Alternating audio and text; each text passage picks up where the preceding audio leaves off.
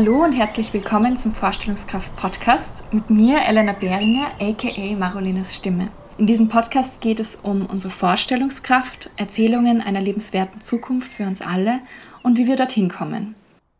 In dieser Folge spreche ich mit Verena über Claim the Space, Sprache und Rollenbilder, das Patriarchat, Feminismus und Sexpositivität sowie Consent. Da wir in dieser Folge auch über Gewalt an Frauen und Finterpersonen sprechen, möchte ich gerne für diese Folge auch eine Triggerwarnung aussprechen. Und zwar für sexualisierte Gewalt, Femizide, Rassismus und auch Drogenkonsum. Wenn ihr also jetzt gerade nicht bereit seid, euch mit diesen Themen auseinanderzusetzen, dann merkt euch diese Folge für später oder hört euch gerne eine andere Folge des Podcasts an. Ich freue mich auch, dass diese Folge von Cheeks gesponsert wird, der ersten frauenfreundlichen Porno-Plattform. Und mit dem Code Vorstellungskraft könnt ihr die Plattform 14 Tage lang kostenlos testen. Den Link zur Plattform findet ihr in den Show Notes. Und aus Transparenzgründen möchte ich gerne sagen, dass ich, wenn ihr die Plattform testet, eine Provision bekomme. Ja, und jetzt bleibt mir nichts anderes übrig, als euch ganz viel Spaß bei dieser Folge mit Verena zu wünschen und euch inspirieren zu lassen. Ja, hallo Verena. Ich freue mich sehr, dass du gerade mit mir da bist. Hi. Hallo. Wir kennen uns über ein feministisches Tanzprojekt, wo wir da zusammen mitgemacht haben, beide. Wo ich gleich am Anfang gemeint habe, ja, ich kenne dich irgendwoher anders und wir sind bis heute nicht draufgekommen. Stimmt. Woher. Aber vielleicht kommen wir heute drauf, mal schauen. Ja, voll. Genau, für alle, die dich jetzt noch nicht kennen, magst du dich gerne vorstellen? Ja, also ich bin seit, glaube ich, acht Jahren inzwischen in Wien, ursprünglich aus Deutschland hergekommen. Und so einerseits zum Studieren und andererseits wusste ich aber irgendwie, will in Wien leben. Mir haben die schönen Fassaden so gut gefallen.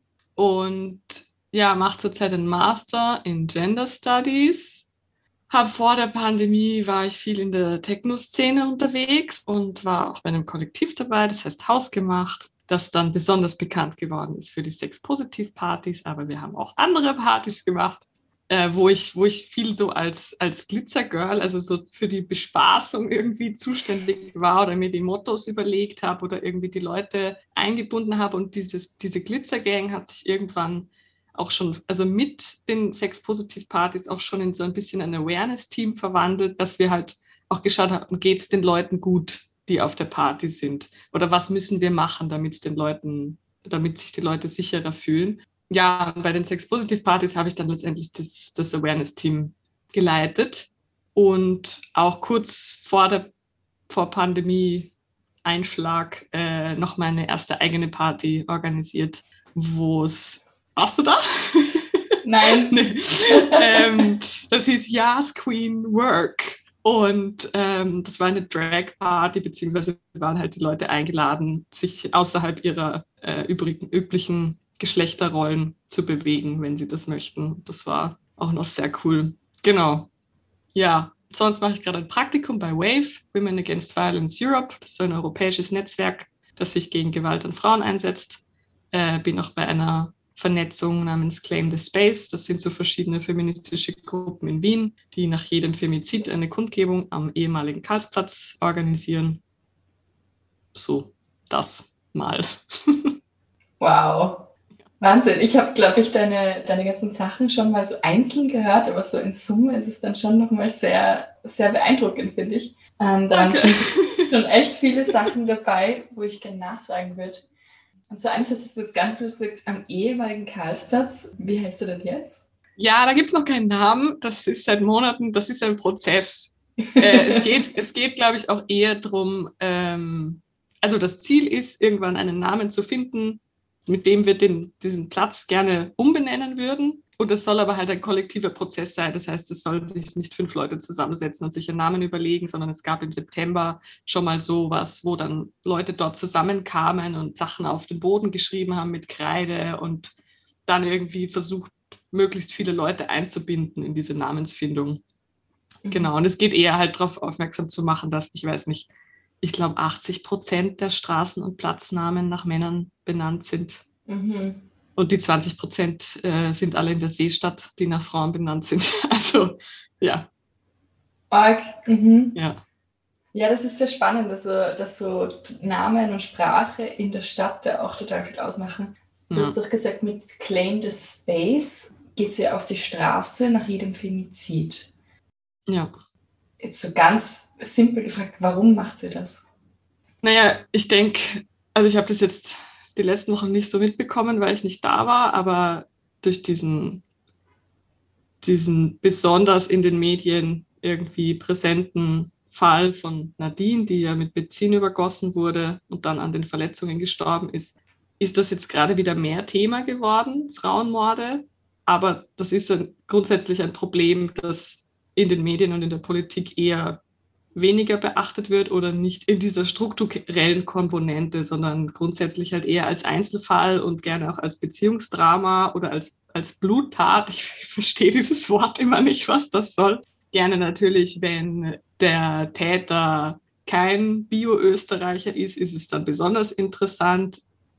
Genau, und halt auch um, also um diese, dieses System, auf dieses System aufmerksam zu machen und, und sowas halt nicht unkommentiert zu lassen, dass das dann eine Beziehungstat war oder halt, dass man, dass wir da nicht die ganze Zeit drüber reden, dass als Spitze, als Gipfel von Gewalt gegen Frauen Frauen ermordet werden, weil sie Frauen sind, also weil die Partner oder Ex-Partner einen, einen Anspruch auf diese Personen erheben, da, darüber muss man halt mehr reden. Ja. Mhm. Genau, und Claim the Space ist halt auch so als Raumname gedacht, dass ja Frauen oder Flinter-Personen, also Frauen, Lesben, Inter, nicht-binäre, Trans- und Agender-Personen sich im öffentlichen Raum weniger frei, weniger sicher bewegen können als, als Cis-Männer. Ja. Ja, voll, voll wichtig, finde ich. Also ich habe jetzt ein paar Mal schon diese Demos auch auf Instagram bei dir verfolgt und hoffe, dass ich es auch mal hinschaffe. Und ich habe jetzt auch gesehen, es gibt ähm, von einem KünstlerInnen-Kollektiv ein Kunstwerk in der Stadt, wo jetzt die, ich glaube, die Namen der sieben Frauen, die jetzt dieses Jahr schon ermordet wurden, sozusagen aufgeschrieben wurden und es auch künstlerisch sozusagen verarbeitet worden ist. Und ich finde das auch schön, weil es das wieder so sichtbar macht. Also ich habe das Gefühl, das hat jetzt alles so Straßennamen umbenennen, irgendwie in der mhm. Stadt Raum einnehmen, künstlerisch verarbeiten. Das macht ganz viel sehbar, sichtbar, begreifbar, was eben sonst so in privaten, ja, das ist eine Beziehungstat oder so untergehen würde, oder? Ja, also ich kann dir auch echt empfehlen, mal zu so einer Kundgebung zu kommen, weil also es ist immer ein oder schlimmer Anlass, aber mir gibt es immer total viel Kraft, dorthin zu gehen. Und gerade die also meistens machen wir dann eine Spontan-Demo danach und gehen dann vom Karlsplatz zum Stephansplatz oder zum Platz der Menschenrechte und dann in so einer Gruppe von ein paar hundert Leuten, die halt, also meine Erfahrung früher bei Demos war, ja, da war man halt und hat sein Bier getrunken und da sind alle so dabei und schreien sich halt die Seele aus dem Leib, weil das, das ist, das hat sowas, ja, halt Bestärkendes oder auch befreiendes ein bisschen, dann darüber schreien zu können. Und ich schreie ja dann nicht nur für die Person, die ermordet wurde, sondern ich schreie auch für mich mhm. und alles, was ich erlebt habe. Ja. Ja. Boah, ja, das hat, das klingt, klingt nach, viel, nach ja. viel, viel, Kraft und nach ähm, auch ähm, Wut, also nach Emotionen, die ja. da transportiert werden. Voll. Ja da fällt mir irgendwie auch auf, dass gerade, also ich habe das Gefühl, es kommt gerade so ein ganz ein bisschen, aber so weibliche Wut oder Wut von weiblich gelesenen Personen oder auch Finter-Personen wird ja gerne oft gegen sie verwendet und oder aberkannt oder irgendwie ja nicht gern gesehen, oder? Also das ist so, wütende Frauen sind hysterisch. Früher hat man denen dann die Gebärmütter entfernt, weil ja. also Hysterie, wer, könnt ihr gerne nachgoogeln oder schauen, wo das herkommt. Das ist ja sehr, sehr grausig und zeigt auch wieder äh, die Gewalt an Frauen, finde ich, wie das, also ich finde fast institutionalisiert war früher in der Richtung und halt heute in eine andere Richtung. Voll wollte ich gerade sagen, ist heute immer noch institutionalisiert. Ja. ja. ja. Vielleicht magst du da ein bisschen drauf eingehen. Wo siehst du das, wo das institutionalisiert ist? Naja, ich würde sagen, was, wo man jetzt mehr vielleicht mitbekommt, ist so die Abtreibungsdebatte, wo ja der Staat derjenige ist, der das reguliert, den Zugriff auf den Körper von Frauen, die äh, oder von, von Personen, die gebären können. Und das ist für mich eine Form der Gewalt, zu sagen, du kannst nicht über deinen eigenen Körper entscheiden. Komplett absurd. Oder genauso Intersex-Personen, wo, also ich glaube, in Österreich ist es ja jetzt irgendwie gekippt worden oder in Deutschland, dass diese, dass die, also dass es nicht gleich bei der Geburt unbedingt einem biologischen Geschlecht zugeordnet mhm. werden muss. Aber bis vor kurzem war es jedenfalls so und in den meisten Ländern ist es wahrscheinlich so, dass da körperlich eingegriffen wird aufgrund ne, von Gesetzen. Mhm. Und das hängt dann auch mit dem, mit dem wirtschaftlichen System zusammen halt, dass, dass äh, der Kapitalismus das braucht, diese Trennung in Männer und Frauen, wo die Frau die unbezahlte Reproduktionsarbeit macht und der Mann arbeiten geht. Ja. Ja, voll. Und gibt halt alle möglichen, also zum Beispiel, das habe ich da letztes Semester gelernt in, im Studium, dass über Steuern diese, diese Ungleichheit auch nochmal reproduziert wird. Also zum Beispiel die Mehrwertsteuer ist ja für alle gleich hoch, also der gleiche Prozentanteil, aber Frauen verdienen ja im Schnitt wesentlich weniger, geben aber denselben Prozentsatz ab, wenn sie einkaufen gehen, was einen höheren Anteil ihres Gesamteinkommens ausmacht. Die, also das heißt, obwohl der Prozentsatz für alle gleich ist, trifft es diejenigen mit geringen Einkommen mehr. Und wer sind die mit geringerem Einkommen? Diejenigen, die die unbezahlte Sorgearbeit leisten. Und das sind die Frauen. Und sehr häufig die Frauen, ja. ja. ja.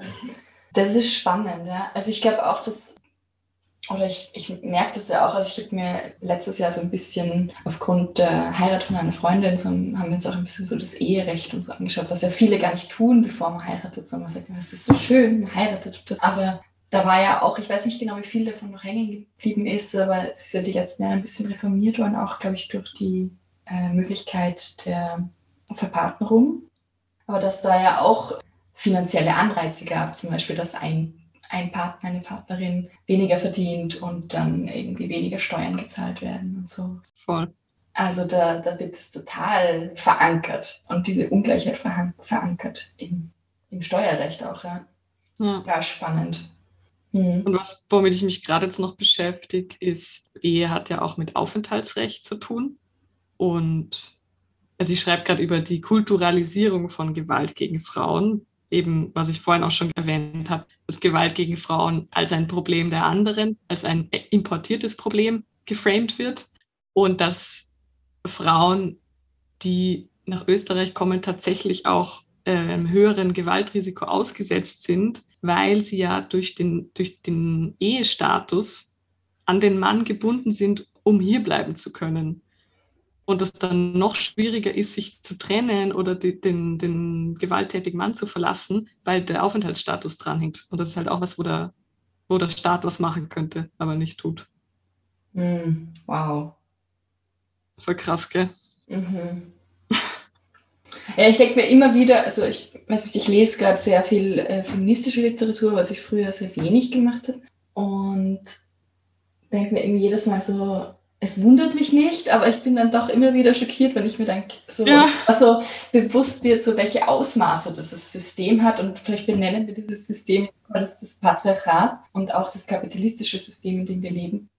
Welch, also wo das alles eingreift und wo das überall irgendwie diese Ungleichheiten produziert zwischen den Geschlechtern und das ist also ja ja. Wahnsinn. Und, also und es produziert halt auch die Geschlechter. Das ist ja auch das Krasse. Die zwei Geschlechter. Mhm. Inwiefern? Mm, ist geil, wenn du dann so nachfragst. Ich denke, das ist doch eh klar. Und dann muss ich es erklären. ähm, jetzt, also einmal fängt eben an, zum Beispiel bei Intersex-Personen, dass das, äh, dass das dann eindeutig zugeordnet werden muss. Oder durch die Eintragung im Pass, dass das eindeutig zugeordnet werden muss. Und das ist ja jetzt erst durch ewige Kämpfe geschafft worden, dass man die dritte Kategorie divers eintragen lassen kann, aber zähneknirschend und irgendwie mit so einem, naja, ja, divers halt. Also wirklich ernst genommen wird es ja nicht und, und schafft halt nur diese dritte Kategorie und ich, ähm, also und dann, keine Ahnung, Gender Marketing. Du, kann, du kannst Klamotten in der Frauen- oder in der Männerabteilung einkaufen. Gut, du könntest auch, was gibt's? Divided gibt es auch von einer Marke, die wir nicht nennen. Aber es gibt auf jeden Fall diese binären Kategorien. Und ich träume irgendwie von einer Welt, in der wir das dann alles überwinden irgendwann und halt sehen. Klar, es gibt, vielleicht gibt es zwei Pole. Ich denke eher, wir Menschen sind so gestrickt, dass wir überall halt zwei Pole finden mhm. wollen und was nicht reinpasst, ist halt dann die Abweichung. Ja, dass das irgendwann überhaupt nicht mehr relevant ist. Mhm. Ich habe gestern auch so ganz kurz das Gedankenexperiment bei mir gestartet, so wie schaut das aus, wenn wir gar nicht mehr definieren würden, ich bin ein Mann, ich bin eine Frau, sondern ich bin halt ein Mensch. Und wenn das ja. nicht mehr relevant ist und ich bin tatsächlich drauf gekommen, ich kann es mir nicht gut vorstellen, weil das alles so geprägt ist von dem, wie du sagst, diesem binären System. Ähm, vor allem, du hast jetzt schon gesagt, du träumst davon, äh, wie das ausschaut. Und jetzt würde ich da gerne nachfragen, so, wie schaut für dich eine lebenswerte und gerechte Welt aus? Wie, wie ist es anders? Wo ist es anders? Mhm. Ja, ich, ich wollte gerade eh noch ergänzen, dass das halt, dass wir das natürlich nicht heute machen können. Dass wir einfach jetzt, also wenn jetzt da alle dabei wären und sagen, passt, das wird natürlich nicht reichen, wenn wir sagen, wir benutzen jetzt diese Kategorien nicht mehr, weil das halt Machtkategorien sind und mit diesen Rollen bestimmte Machtpositionen in der Gesellschaft einhergehen. Ja, und die halt wie auch immer abzubauen. Also über, über mehr Teilhabe vor allem, denke ich. Also ich war in der Schule sehr so leistungsorientiert und habe meinen, also mache ich wahrscheinlich immer noch halt meinen Wert über Leistung definieren, aber ich arbeite dran. Ähm, und halt so sehr Wettbewerb und ich muss mich auf mich selber verlassen können und ich, also ich muss das alles machen und fand es irgendwie auch gut, und so funktioniert ja die Welt auch. Und jetzt zum Beispiel in dieser kleinen Space-Gruppe, die ist halt sehr flach organisiert. Und jemand hat eine Idee, ich würde gern das machen. Ja, wer, wer möchte da mitmachen? Und dann findet man sich zusammen und dann vergeht mal eine Woche, weil es niemanden gibt, der das jetzt anführt, die das anführt und sagt, hallo, wir machen jetzt das, du machst das, du machst das. Und am Anfang war das ziemlich schwierig für mich, zu denken, ja, passiert dann da was? Aber ja, es passiert was, aber es passiert halt sehr anders. Und auch da gibt's, auch da entstehen natürlich Hierarchien durch, dadurch, dass Leute mehr Erfahrung haben, mehr Wissen haben und so. Aber es wird halt immer geschaut, diejenigen einzubinden, die sich einbringen wollen auf die eine Art und Weise. Und so würde ich mir das halt zum Beispiel vorstellen, dass was auch immer für, ja, was auch immer gestaltet werden soll, mit allen gestaltet wird. Mhm. Das ist schon gesagt, irgendwie in eurer Glende Space Gruppe ist das zum Teil auch schon so, dass ihr das versucht. Hast du das Gefühl oder siehst du das so, dass solche Gruppen oder, oder Kollektive jetzt schon was dazu beitragen, dass man das zum Beispiel ausprobieren kann und sozusagen dann vielleicht auch Größe ausweiten kann? So in diesem Konzept, in dem ihr wisst jetzt schon, okay, wie schaut das aus, wie verändern sich Dinge, welche Rolle siehst du da in diesen Kollektiven? Ja, würde ich schon sagen. Ich meine, ich stelle mir natürlich dann auch die Frage, ja, wie kann man dann einen Staat organisieren, der so funktioniert? Und ich denke, die Antwort ist, kann man nicht. Ich denke, ich habe mich noch zu wenig damit auseinandergesetzt, um das jetzt dann gescheit argumentieren zu können. Aber ich würde mir auch eine Welt wünschen, in der der Staat nicht so existiert, wie es tut. Das setzt halt voraus, dass Menschen, also ich denke, es hat nämlich auch so eine gewisse Art von Bequemlichkeit oder es, es bringt so eine vermeintliche Sicherheit, in so einem Staat zu leben, der halt alles für einen organisiert. Und man zahlt halt die Steuern und dann wird damit was gemacht und so. Muss man sich weniger selber drum kümmern. Und Menschen müssten das halt, also dazu irgendwie auch erzogen werden oder motiviert werden, sich Gedanken zu machen, wie sie eigentlich leben wollen. Ich denke, das, das machen viel zu wenig Leute. Das heißt für dich, du siehst einen Weg, in dem man mehr wieder in die Selbstverantwortung geht oder in die Selbstgestaltende? Ja. Mhm. ja. Spannend. Also ich denke, es, es, wäre dann wahrscheinlich nicht möglich, dann so ein, so ein ich sehe, glaube ich, eher so, so kleinere Verbände dann, also nicht mehr so große Nationen, also die ja auch irgendwie existieren, damit sie sich gegen andere Nationen verteidigen können, oder? Das ist ja auch so ein, ein Grund, um das zu erklären, warum existiert eigentlich ein Staat, damit er halt ein Militär stellen kann und eine Wirtschaft, eine nationale Wirtschaft, die gegen andere Wirtschaften in Konkurrenz tritt. Und, und gar nicht so, damit die Menschen da drin gut leben können. Also ist mein Eindruck. Mhm. Und dass man das halt eher klei kleiner organisiert, regionaler organisiert. Und da halt schaut, was ist da, welche Ressourcen sind da, wie, wie muss man das machen, damit es den Menschen, die hier sind, gut geht. Mhm. Spannend, es geht so ein bisschen in diese Richtung auch, die es in der Nachhaltigkeit so ein bisschen gibt, nämlich die Glokalisierung also sozusagen dieses Globale werden wir nicht mehr wegbringen. Also wir sind jetzt global vernetzt durchs Internet und, und so weiter. Aber dass man eben auch wieder mehr in lokalere Räume kommt und sozusagen diese Kombination mehr hat. Ja. Also das Bild kommt bei mir so, wenn du das so, so erzählst. So diese Verbindung von diesen zwei Groß- und ganz kleinen Räumen eigentlich. Mhm. Mhm. Voll, weil Vernetzung ist ja auch super. Also also gerade bei den feministischen Kämpfen zum Beispiel finde ich das total wichtig, halt zu verstehen, was in Lateinamerika los ist oder eben welche Kämpfe in Ungarn oder in Polen geführt werden oder im arabischen Raum, in der Türkei mhm. und, und was für unterschiedliche Situationen es dort gibt. Also muss ja lokal gemacht werden, aber die, die, die globale Vernetzung ist unglaublich wichtig auf unterschiedlichen Abstufungen oder in unterschiedlichen Ausprägungen, aber letztendlich doch die gleiche Erfahrung, die wir machen. Ja. Ja.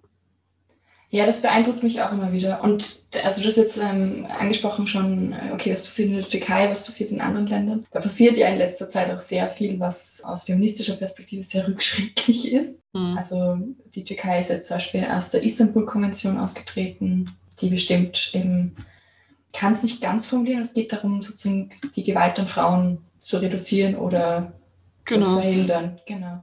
Ja. Voll. Oder Polen, die irgendwie ja, Abtreibungen einschränken und jetzt irgendwie, ich habe da letztens im Standard was gelesen, da ging es irgendwie so darum, dass es jetzt die Befürchtung gibt, dass die, die Ehe auch nochmal eingeschränkt werden soll in Richtung, ähm, dass man sich nicht mehr scheiden lassen kann, wenn man Kinder hat, glaube ich. Ähm, in Polen. Mhm. Ja. Also das ist jetzt mit sehr Vorsicht zu genießen, was ich da gerade gesagt habe. Ich bin mhm. nicht hundertprozentig sicher. Das war so ein spekulativer Artikel in die Richtung. Aber also gibt es sicher Kräfte, die das befürworten mhm. würden. Ja. Ja, wie gehst du damit um? Weil in Österreich haben wir ja durchaus auch Kämpfe, aber sozusagen es fühlt sich jetzt noch nicht ganz so krass an, finde ich, wie wenn man jetzt mhm. in die Türkei zum Beispiel schaut oder nach Polen. Aber es wirkt ja trotzdem auch hier und das schon gesagt, eben, es gibt eine globale Vernetzung und es, wir haben alle eine ähnliche Betroffenheit. Ja, wie gehst du damit um? Ich würde sagen, in Österreich ist halt die Gefahr zu sagen, naja, hier ist ja vergleichsweise eh gut, passt schon. Und ja, eben, also was mich hier sehr beschäftigt, ist halt diese Externalisierung von Gewalt gegen Frauen, dass das halt, ja, dass die Frage der Nationalität eine große Rolle spielt, dass dann der Fokus ist auf sogenannte traditionsbedingte Gewalt, was halt dann die Tradition der anderen ist. Also sowas wie Zwangsehe, Genitalbeschneidung. Und ich wundere mich da immer, also hat, hat Gewalt gegen Frauen keine Tradition bei uns? Ist das nicht traditionsbedingt, patriarchal bedingt? Mhm. Und da will man halt nicht hinschauen in Österreich. Mhm. Ja. Was müsste für dich passieren, dass wir da noch mehr verändern oder stärker, schneller vielleicht auch verändern, wie die Situation gerade für Finter-Personen ist? Ja, ich glaube, also schnell, schnell geht mal gar nichts, fürchte ich. Das ist halt über, über die Bildung natürlich und, und wie die gestaltet wird. Also ich habe jetzt gestern, erst war ich bei einem Treff dabei, eben bei Wave, die haben so ein Cyber-Safe-Projekt, wo es darum geht, aufzuklären über ähm, sexualisierte Gewalt im Internet und da überhaupt mal, also wie überall, also diese Täter-Opfer-Umkehr immer wieder zu thematisieren, dass halt, also ich merke das bei mir immer noch selber, dass ich den Betroffenen die Schuld gebe, weil das halt, also in wie vielen Filmen, die ich früher gesehen habe und halt, ich weiß, ich weiß gar nicht, wo das alles herkommt, dass man das halt immer noch denkt, also dieses klassische Boys will be Boys, ja, dass das halt klar kommuniziert wird und vor allem, dass mit den, mit den Jungen oder mit den, mit den Männern gesprochen wird. Also ich finde, weiblich gelesene Personen machen eh schon so viel Arbeit und die andere Seite bleibt dann irgendwie außen vor. Also wir lernen, wie wir uns verteidigen oder wir lernen, dass wir, also welche Straßen wir entlang gehen können oder wie wir uns in welcher Situation verhalten. Aber die, die andere Seite, weiß ich nicht, wo, inwiefern da die Auseinandersetzung passiert. Also in meinem Bekanntenkreis mehr zum Glück, aber ja. Hm. Ja, da habe ich auch das Gefühl, das wäre total wichtig, da auch mehr Männer mit reinzuholen und vor allem dann auch den Männern die Aufgabe zu übergeben, zum Beispiel bei ihren Freunden, ja. also jetzt ganz konkret männlichen Freunden, auch was zu sagen, wenn die Dinge tun, die bedrohlich sind oder sexistische Witze und sonstige Dinge, die da so zum Vorstufen zur Gewalt sind. Ja. Voll. Und ich habe eben das Gefühl, da da gibt es schon ein paar, die das machen. Aber ich habe auch mit ein paar Männern geredet, die, wo ich sagen würde, dass die jetzt schon mehr auf diesem Weg sind, irgendwie auch ähm, feministischere Haltungen selbst zu haben und einfach ja, Respekt, oder? Also letztendlich geht es darum, mhm. ähm, sich gegenseitig zu respektieren. Und da manchmal auch als Reaktion kommt, ja, ich habe dann selber Angst, von diesen Männern angegriffen zu werden, die ich dann sozusagen, wo ich dann sage, hey, sag sowas nicht oder pfeift der Frau nicht nach oder mhm. ja. Und das finde ich auch spannend, dass sozusagen dann die Männer, die sich sozusagen solidarisieren, auch manchmal dann in dieses Gewaltfeld kommen. Mhm. Klar, ja. Ja, ich habe mit meiner Mitbewohnerin da vor längerer Zeit schon mal drüber geredet, ebenso, dass, dass Flinters die Arbeit machen, noch großteils. Und sie hat dann gesagt, wieso gibt es eigentlich nur Me Too und nicht I Too. Also auch ich war sexuell übergriffig. Mhm. Das ist halt, also, so das wäre jetzt die logische Konsequenz irgendwie. Und ich fand den, den Ansatz total gut, dass es halt darum geht, die eigene, also eigene mhm. Verantwortung zu thematisieren. Mhm. Nicht, nicht die, die eigene Betroffenheit haben wir jetzt schon thematisiert und ja, extrem spannend. Da habe ich auch letztens einen Diskurs gesehen, ich bin nicht mehr ganz sicher wo. Ich glaube, wahrscheinlich war es irgendwo auf Instagram, dass es auch ganz wichtig ist, dass wir langsam anfangen, diese Sprache zu drehen, dass wir nicht mehr davon sprechen, eine Frau oder Frauen werden vergewaltigt, sondern Männer oder ja, Männer vergewaltigen ja. Finterpersonen. Weil auch da in den Berichterstattungen oder in dem, wie darüber gesprochen wird, immer die Opfer im Zentrum stehen. Mhm. Und es deswegen ganz schwierig ist, sozusagen das überhaupt zu sehen, dass da ja eigentlich noch ein Täter dahinter steht. Also ich finde, manchmal wird es so in, in, dem, in den Erzählungen auch fast ein bisschen ja, so verschleiert. So, dass, da gibt es noch eine zweite Person, aber wir sprechen jetzt nur über das Opfer. Ja, es, ist, es gibt beides irgendwie. Es gibt auch den Vorwurf, dass es halt zu täterzentriert ist, dass halt dann die, also wie, kommt halt darauf an, wie man es macht, dass halt dann die Beweggründe groß und breit erklärt werden. Warum jetzt, dass der Täter ja so eifersüchtig war und überhaupt, das so soll es dann auch nicht sein. Also ich mhm. weiß, was du meinst, aber dass halt dieser aktive Part dann mhm. verloren geht. Mhm. Dass das ja jemand gemacht hat. Das, also genauso mit Femizid. Mir passiert es auch manchmal selber noch, dass ich dann sage, es ist ein Femizid passiert.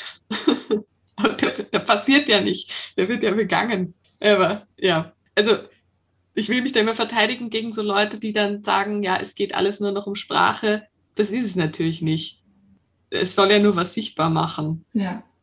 Also das, die Sprache zu verändern ist nicht das, das finale Ziel, sondern es ist das Ziel zu verändern, wie wir über Dinge denken. Mhm. Ja. Ja, das gefällt mir gut. Also dieses wirklich über vielleicht den Weg der Sprache oder über andere Handlungen einfach das andere, andere Wege auch im Kopf zu finden. Ja. Voll. Ich merke das bei mir selber gerade sehr stark durch die Antirassismus-Debatte, dass ich gerade sehr viel reflektiere, wie verhalte ich mich selber mm, und wie denke ich über Menschen. Und einfach durch dieses Bewusstmachen einerseits mir klar wird, ui, also da gibt es noch viel Arbeit zu tun und da habe ich viel mitgenommen, was total problematisch ist. Aber durch dieses Bewusstmachen kann ich anfangen, mich anders zu entscheiden in der Situation. Und das finde ich irgendwie das Tolle dran, wenn man dann solche Dinge irgendwie verbalisiert oder Sprache dafür findet. Ich glaube, ich würde gerne noch so den, den, einen anderen Punkt aufgreifen, den du ganz am Anfang gesagt hast, nämlich die Sex-Positive-Partys. Vielleicht zwei Fragen. So einerseits für Leute, die das nicht, die nicht wissen, was das ist. Was sind Sex-Positive-Partys und warum macht ihr sowas als Kollektiv? Mm. Also ich denke, die Motivationen sind unterschiedlich. also eine Sex-Positiv-Party oder wie wir sie gemacht haben, wir haben das in Berlin kennengelernt und uns dann gedacht, sollten das in Wien auch probieren. Und die Idee ist einen, es ist jetzt schon so lange her, dass das zuletzt stattgefunden hat. Deswegen muss ich mich kurz erinnern, wie das nochmal war. Oh Gott. Also die Idee ist, einen Raum zu schaffen, in dem, also einen Club, einen Raum im Club zu schaffen, im Feierkontext zu schaffen, in dem die Sexualität irgendwie offen gelebt werden kann. Weil ich denke, Sexualität spielt immer eine Rolle, wenn man feiern geht jetzt egal, ob man auf, auf der Suche ist oder nicht, aber man trifft andere Menschen und flirtet irgendwie und so. Und das ist aber immer so verdeckt. Es ist eigentlich ein bisschen ein Tabuthema. Und das ist halt bei den Sex-Positiv-Partys anders. Da soll halt die Sexualität als, als positiver Teil eines menschlichen Lebens äh, verstanden werden, wie auch immer man die Sexualität ausleben will, gerade oder im Allgemeinen. Und bei uns gab es eben einen Dresscode, um das irgendwie zu, einerseits um das zu, zu fördern und andererseits um halt Leuten, die sowieso irgendwie exhibitionistisch unterwegs sind, einen sichereren Space zu geben, damit, damit halt alle ungefähr gleich wenig anhaben. Und gab halt auch einen relativ strengen Auswahlprozess an der Tür, wo wir halt geschaut haben, was ist die Motivation der Leute, auf diese Party zu gehen. Und halt nur ja mit irgendwem Sex haben, hat halt dann nicht gereicht als Begründung, sondern es geht halt so ums Ausprobieren und ums Loslassen können beim Feiern. Und es gab halt dann auf der Party einen Darkroom, wo man Sex drin haben konnte und wo wir dann halt Kondome und so weiter zur Verfügung gestellt haben. Und grundsätzlich ist halt auch auf der Party jegliche sexuelle Handlung erlaubt, was jetzt, glaube ich, so normalerweise im Club sagen die TürsteherInnen ja dann eher was, wenn du dich jetzt gegenseitig ausziehst. Genau, und warum? Ja, ich glaube, um ja, um dieses, ich glaube, dieses Scham und dieses Tabu ein bisschen abzulegen und das zu erleben, wie das ist, in einem Raum mit, was weiß ich, 500 oder 1000 Leuten zu sein, wo ich, also natürlich gibt es dann immer, Probleme gibt es immer, aber wo ich mir sicherer sein kann, dass ich nicht einfach so angefasst werde oder irgendwie komisch angegraben werde oder objektifiziert werde, letztendlich eben dadurch, dass es diesen Auswahlprozess vorher gab. Und klar ist, was ist der Rahmen von dieser, von dieser Party. Ja, und es ist halt auch ein Raum, um irgendwie Sachen auszuprobieren. Also da ist es möglich, viel, viel direkter auf Leute zuzugehen und zu sagen, hey, äh, würdest du gern das und das mit mir machen? Also nicht, dass es einfach wäre, aber da ist es irgendwie einfacher möglich. Ja. Voll und vielleicht auch dann, also ich war selber noch nicht, ich, hab, ich wollte dann auf die letzte Party gehen, die dann aber nicht stattgefunden hat. Und ich habe schon gehört von einer Freundin, die mal bei einer eurer Partys war, dass es dann auch so war, dass man, dass es auch leichter akzeptiert wird, wenn man sagt, nein, passt für mich nicht. Also so quasi es basiert mehr auf diesem Consent eigentlich was ja gesellschaftlich erstens nicht beigebracht wird und auch ganz oft nicht gelebt wird. Und das finde ich, glaube ich, zum Beispiel für mich das Faszinierende zu erleben, okay, wie ist es, wo einen Raum zu haben, wo ich klar Ja und klar Nein sagen darf. Ja. Und dass mein Gegenüber auch dann so hinnimmt. Ja, ziemlich cool ist das. ziemlich heilend auch. Voll. Also mhm. dieses Nein sagen üben ist ziemlich cool. Ja. Ja. Voll, aber vielleicht auch nicht so, nicht so leicht. Also, du hast ja vorher auch gesagt, so, dass dann Leute ansprechen muss und sich vielleicht schon noch überwinden. Oder? Ja. Mhm. Ja, ich hoffe, dass das bald wieder mal geht. Also, ich würde das echt selber auch gerne mal ausprobieren und schauen, wie, wie fühlt sich das an, in so einem Raum zu sein. Also, ja, ich stelle mir das halt irgendwie auch so vor, dadurch, dass ihr das so auswählt oder so diesen Raum auch schafft und irgendwie so versucht, da wirklich diese Sicherheit auch reinzubringen, dass sich der Raum insgesamt anders anfühlt, weil aus meiner Erfahrung als Trainerin ist es halt so, wenn man den Raum mit einer gewissen Energie oder Intention eröffnet, dass das was, was verändert oder was macht mit den Leuten, die sie dann, die sich innerhalb des Raumes bewegen.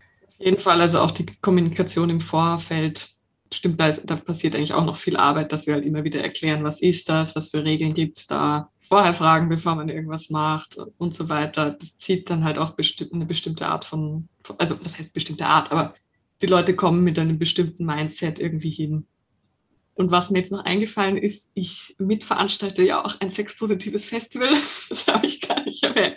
Das ist halt alles so lange her jetzt schon und, und alles so eingeschlafen. Aber die Intimate Revolution heißt das. Und das geht normalerweise über mehrere Tage und ist halt auch so ein, ein Ausprobierraum irgendwie, wo es ganz viele Workshops dann eben auch spezifisch zu Consent zum Beispiel am ersten Tag gibt, um halt den, mal diesen, diese gemeinsame Grundlage zu schaffen für alle. Ja, und wo halt auch keine Substanzen im Spiel sind, was halt bei den Partys nochmal was anderes ist. Genau, wo ich, wo ich auch immer, immer mehr ambivalent bin, weil mir, bei mir das auch schon so war, dass ich halt dann unter Einfluss von verschiedenen Substanzen, bin ich dann noch konsentfähig oder nicht? Oder wie weit bin ich, bin ich konsentfähig? Mhm. Ich meine, man ist da in einem relativ geschützten Rahmen, aber trotzdem ja. ist es halt was anderes, wenn ich komplett nüchtern bin. Ja, voll. Ja. Mm, für die, die nicht wissen, was Consent ist, kannst du das kurz erklären?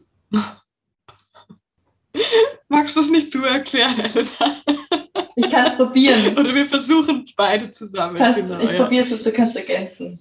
Consent ist, für, also für mich hat es so die Komponente von, ich kann ein klares Ja sagen und ich habe wirklich so eine Zustimmung zu dem. Das setzt aber irgendwie voraus, also zu allem, was man dann tut. Das setzt halt auch voraus, dass man entweder gefragt wird oder auch ganz explizit, eben wenn man dann sagt, nein, ich bin noch nicht bereit, dass dann auch wirklich vom Gegenüber hundertprozentig so genommen wird. Also es hat für mich so eine Einverständniskomponente. Und ich finde es ganz spannend, weil ich jetzt in meiner jetzigen Beziehung zum Beispiel, das ist jetzt was sehr Privates, aber das erste Mal wirklich Consent lebe. Und das ist, macht so einen großen Unterschied, irgendwie auch wirklich jedes Mal zu fragen, passt es gerade so? Willst du mit mir schlafen? Was möchtest du gerade? Und das hat so ein ganz ein anderes Setting. Und ja das ist so für mich umschrieben, Consent. Ich kann keine klare Definition jetzt bringen. Einmal. Ja, ich denke, warum es so schwierig ist, auch das zu definieren, ist halt, weil es eine Praxis ist und, und, und jetzt nicht, also nicht wirklich eine Regel so ganz, sondern eher eine Art miteinander zu kommunizieren, würde ich fast sagen. Ich habe jetzt gerade noch mich erinnert, es gibt so ein Konzept, das heißt Fries, das Fries-Konzept. Und das ist eben eine Abkürzung, wie Consent sein sollte. Und zwar ist das F freely given, reversible, informed, enthusiastic und specific. Hm. Also genau das ist auch ein wichtiger Punkt, dass man Consent halt zu jedem Zeitpunkt zurücknehmen kann, mitten in irgendwas sein und dann sagen, na, jetzt will ich eigentlich doch nicht mehr.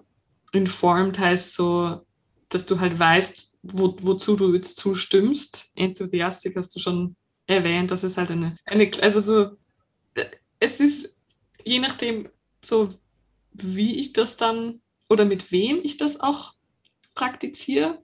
Ich denke, wenn ich in einer langen Beziehung bin, wo, wo irgendwie einige so Grundlagen schon klar sind, dann kann man das gemeinsam vielleicht auch anders einschätzen. Dann muss das nicht immer ein total enthusiastisches Ja sein, sondern dann ist ein Ja okay, reicht vielleicht auch so.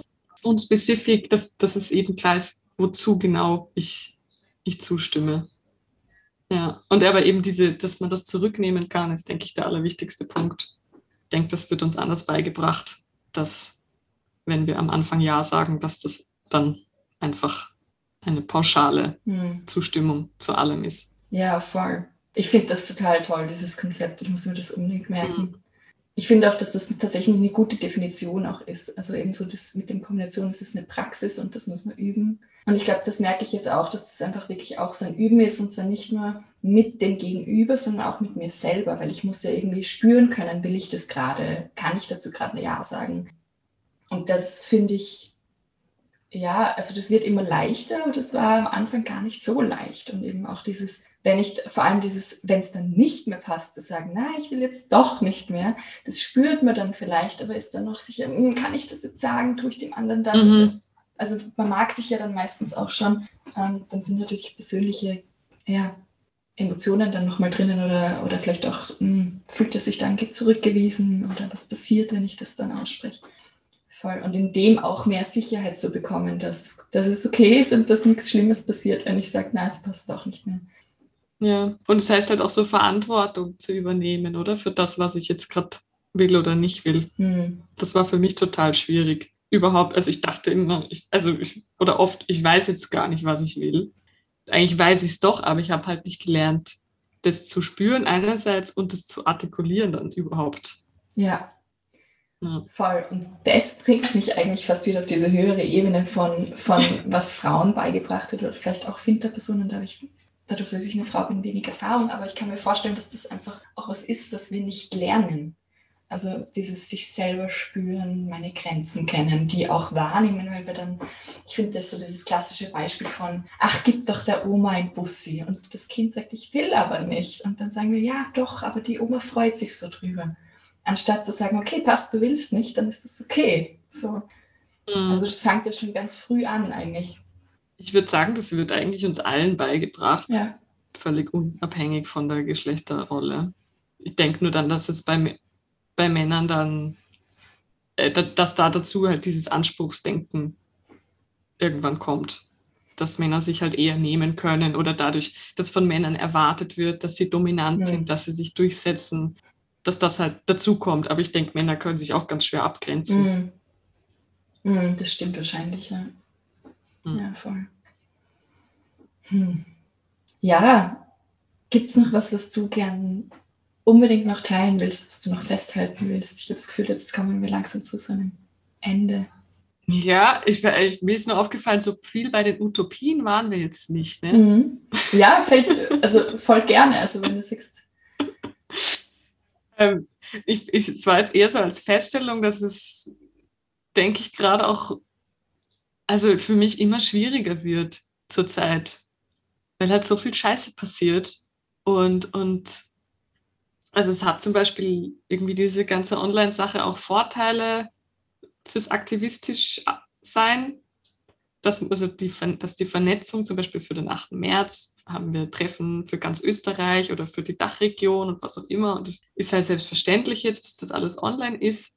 Aber ich finde, diese Körperlichkeit fehlt total, dass man sich nicht nur im Rahmen von Veranstaltungen, also von Demonstrationen geht es jetzt zum Glück, aber auch halt beschränkt. Also wir kommen zu dieser Kundgebung, haben da alle unsere Masken auf, äh, machen dann De die Demo und dann gehen wir alle nach Hause, weil, weil, weil diese Barriere da ist. Und ich denke, dass da ganz viel Potenzial verloren geht. Mhm.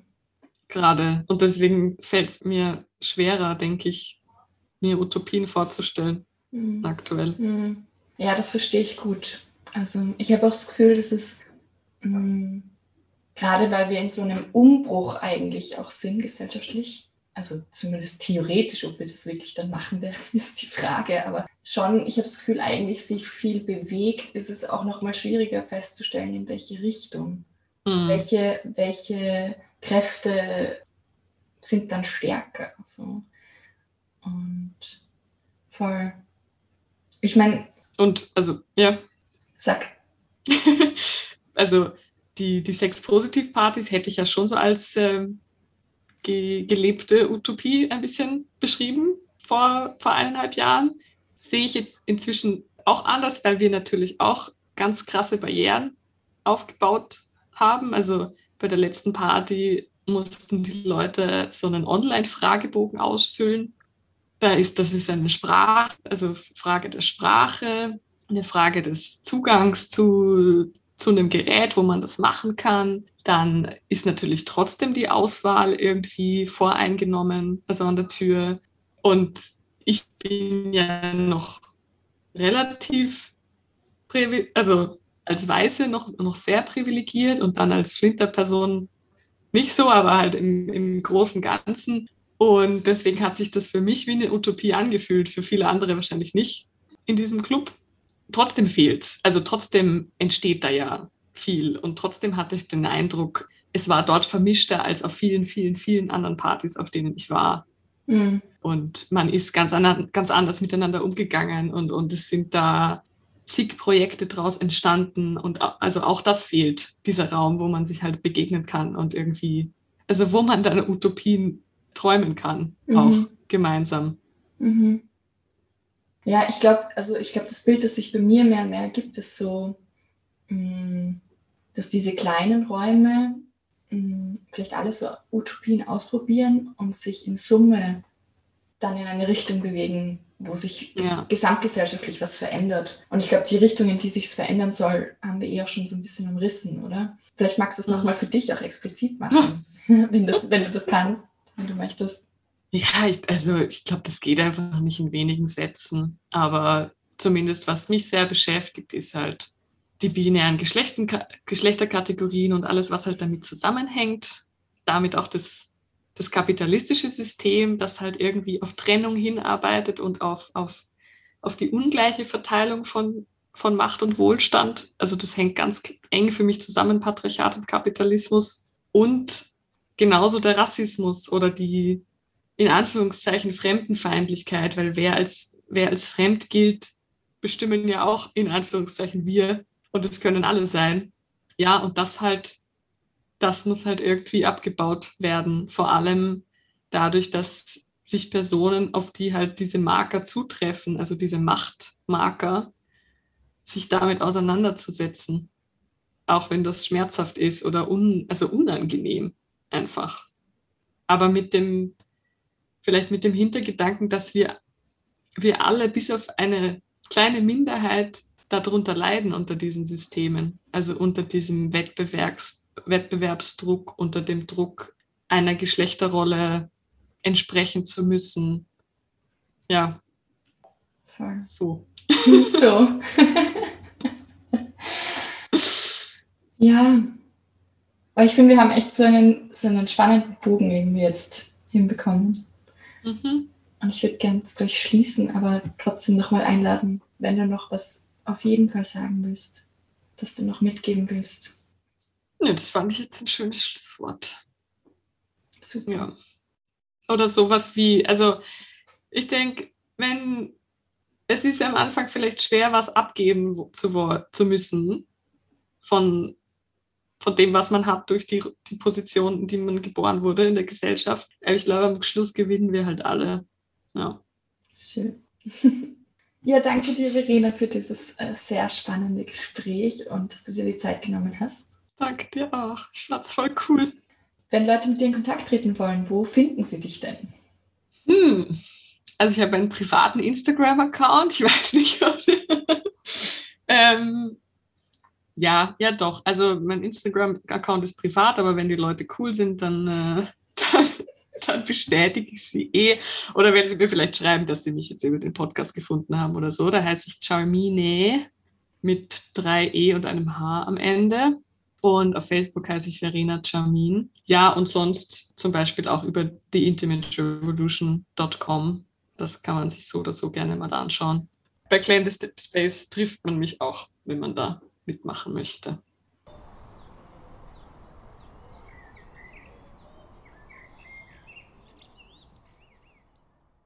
Ich freue mich sehr, dass ihr bis hierher zugehört habt. Wie schon erwähnt, findet ihr alle Links zur Folge und weiterführende Infos in den Notizen bzw. den sogenannten Show Notes. Ich freue mich, wenn ihr den Podcast abonniert, auf iTunes eine Bewertung hinterlasst und meinem Instagram-Kanal vorstellungskraft-podcast folgt. Dort könnt ihr auch Kommentare zu den Folgen hinterlassen und eure Eindrücke und Gedanken teilen oder mir auch einfach eine Nachricht schicken, denn ich freue mich auch immer sehr, wenn ich etwas von euch höre.